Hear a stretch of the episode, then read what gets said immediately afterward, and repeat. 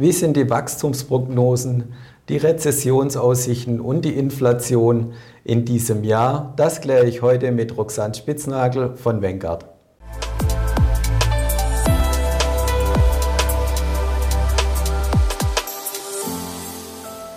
Herzlich willkommen, liebe Zuschauer, zu einem neuen Experteninterview hier bei BX Börsen TV. Ich freue mich sehr, ich habe heute einen neuen Gast bei mir. Es ist Roxanne Spitznagel und sie ist für Europa verantwortlich, die Ökonomin von Vanguard. Grüß dich, Roxanne. Hallo. Ja, freue mich sehr, ein neuer Gast. Und wir wollen gleich in das Thema einsteigen. Ja, wie sind die Wachstumsprognosen für den globalen Markt von Vanguard? Und Rezession ist da, wird sie kommen? Wie geht es weiter? Ja, also zur ersten Frage. Ähm, wir haben unsere globalen Wachstumsprognosen äh, sehr stark nach unten revidiert. Äh, dies aufgrund von, von drei Gründen. Äh, erstens eine Verschärfung der Finanzkonditionen aufgrund der Geldpolitik der Zentralbanken. Zweitens eine tiefere Kaufkraft der Konsumenten aufgrund der höheren Inflation. Und drittens generell ein, ein schwächerer wirtschaftlicher Kontext.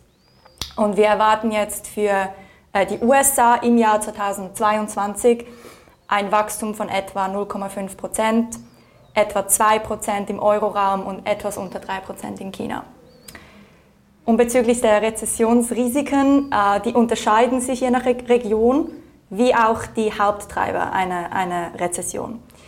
Äh, und starten wir mit den USA, also da ist in der kürzeren Frist sehen wir die Rezessionsrisiken als relativ tief. Ähm, diese steigen dann jedoch beträchtlich auf unserer Meinung nach 65 Prozent äh, in den nächsten 24 Monaten und das ist getrieben von der Fed-Zinspolitik. Äh, Im Euroraum ist in den nächsten zwölf Monaten die Rezessionswahrscheinlichkeit viel höher, äh, bei etwa 50 Prozent und das ist getrieben von der geopolitischen Lage.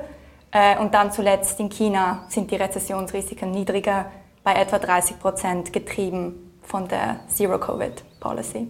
Und wenn man neben der Rezession vielleicht auch noch die Inflation anschauen möchte, ist immer weiter gestiegen, insbesondere auch im Euroraum. Mhm. Geht es so weiter oder haben wir schon die Höhe gesehen?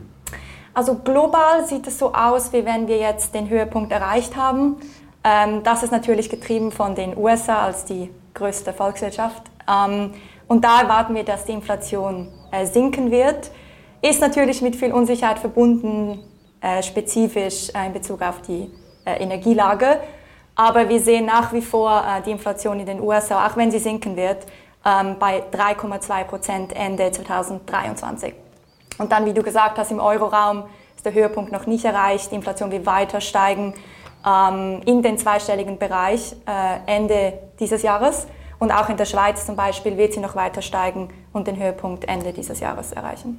Und wenn man dann bei der ganzen Gemengelage noch die EZB anschauen mhm. möchte, wie geht es da weiter? Wir sind in Zinsanstiegsmeere ähm, schon gesehen, sehen wahrscheinlich noch mehrere. Wie ist da deine Einschätzung?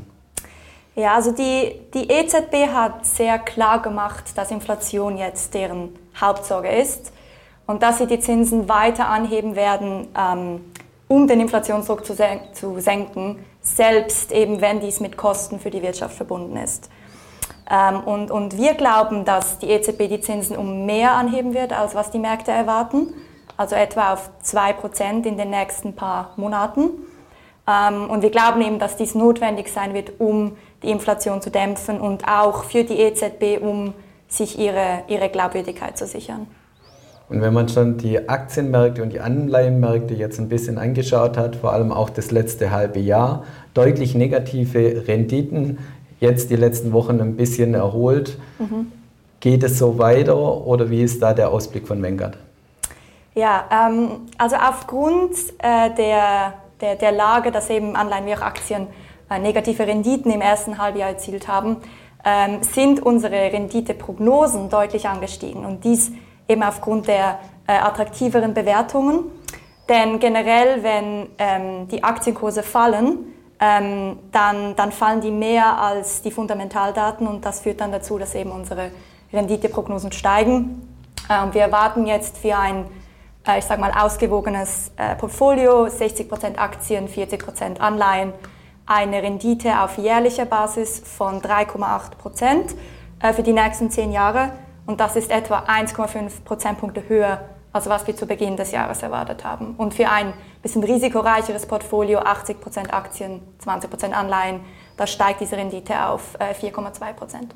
Ja, herzlichen Dank. Das war sehr interessant, liebe Roxanne. Und liebe Zuschauer, schauen Sie wieder bei uns vorbei, wenn es heißt Experteninterview bei BX Börsen TV. Herzlichen Dank.